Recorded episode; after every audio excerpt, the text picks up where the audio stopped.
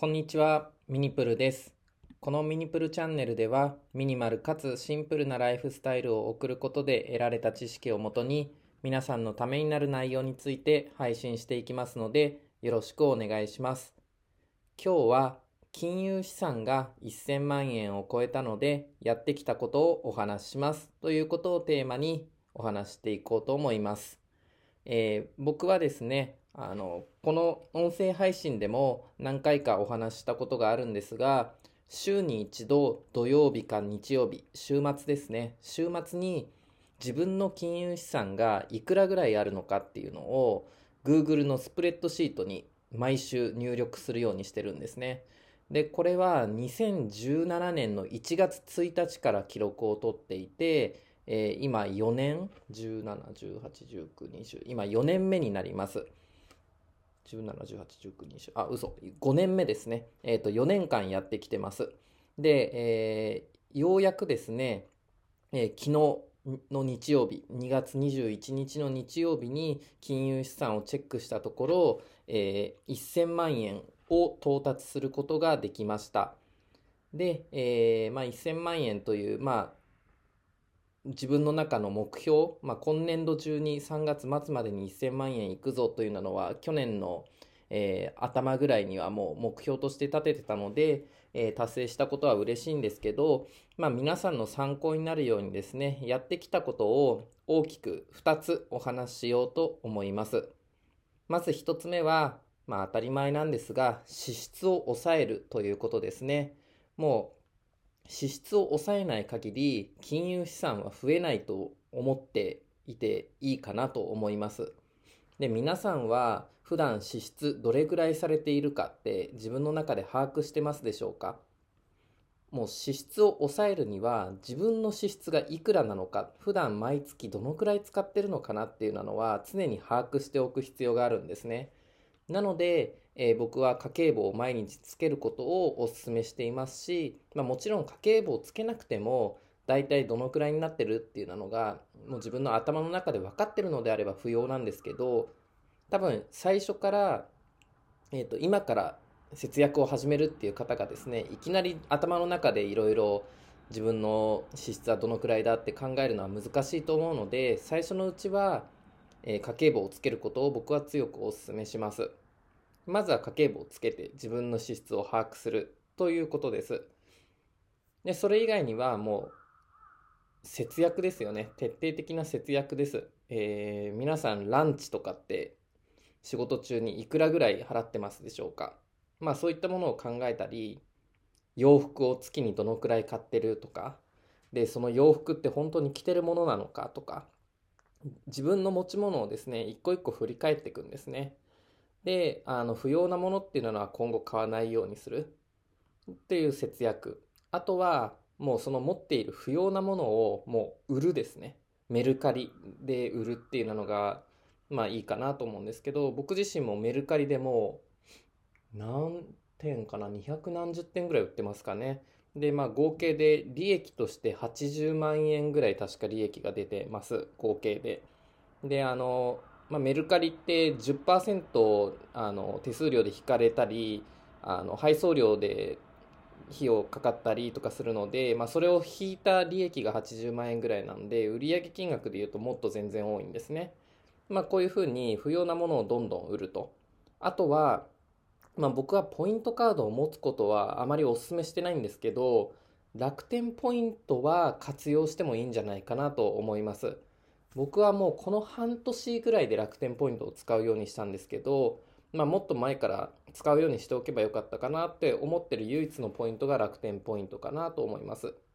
僕はこの楽天ポイントを使って日々のスーパーでの買い物とかっていうのを楽天ポイント払いにしてるので、えーまあポイントが溜まってる時は食費がほとんどかかってないような状況が続いておりました。このように普段かかる支出を把握してそれを抑えるということをまずはしてみてください。2つ目は投資をするということです。皆さん投資ってされていますか、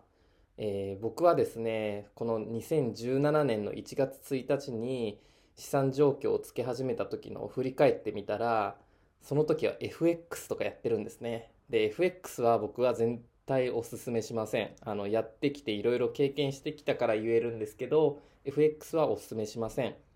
なので、皆さんがまず投資をこれから始める場合としては、積立 NISA を僕はおすすめします。僕の友達も最近積立 NISA を始めたみたいです。で積立 NISA、あとは iDeCo とかですね。まあ、こういここら辺が、えー、まあ、節税にもなりますし、あのコツコツ積み立てられる自分のあ自分がいつこれ買おうかなとかっていうのを考えずに毎月1回とか積立 NISA だとものによっては毎日積み立てとかっていうのもできるんで、えー、自分が意識せずに自動的に積み立てられるんですね。イデコとかも月1回になるので勝手に、えー、口座からお金が引かれて積み立てられていくと。こうすることで自分が意識してなくても自然と投資をすることができるんですね。まあ、あの投資するものにもよるんですけどそのものの選定をしっかりしておけば自然と投資金額がどんどん増えてって、えー、まあ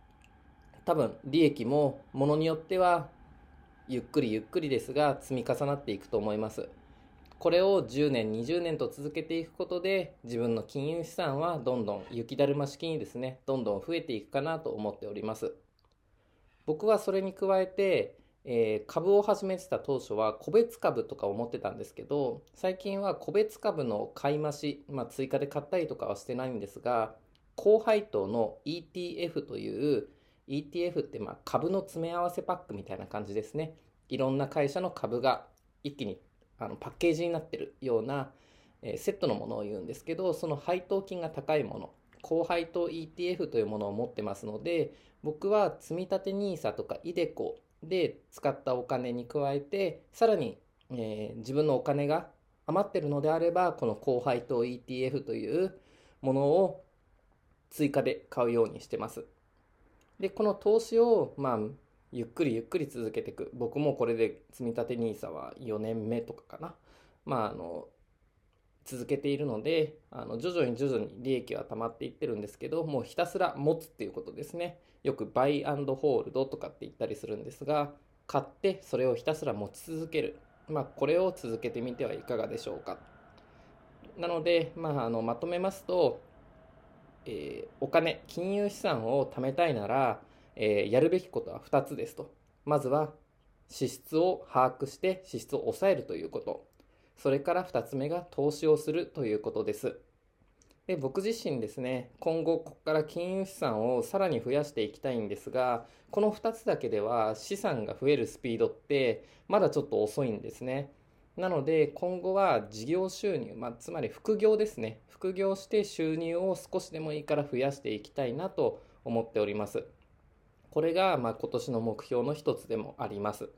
なので、まあ、これでまあ1000万到達したからやったとかっていうわけではなくあの、まあ、コツコツまだ節約とか投資を続けていってこの1000万円を1100万1200万、まあ、2000万3000万っていうような感じでどんどん増やしていきたいなと思っております。で、えー、今回、まあ、金融資産のことについて触れていきましたが、まあ、僕自身ですね貯金っていうのはあんまりしてないんですね。あの今その Google スプレッドシートでつけている資産状況の、えー、とシートでもですね、えー、お金現金の比率っていうのを出すようにしてるんですけど今の時点でも僕の現金の比率って20%ぐらいなんですね。20%もいってないんですよ。19%ぐらいですね。なので、えー、あまり貯金っていうのは僕自身してません。であの貯金自体も僕はお勧めはしておりません。でなんでお勧めしていないかというのをですね、えー、別の放送でお話してますので、えー、この話も気になるよという方は、え、概要欄のリンクに貯金をおすすめしない3つの理由というものを貼っておきますので気になる方はこちらの方も聞いてみてください。皆さんの何かの参考になれば幸いです。それではまた。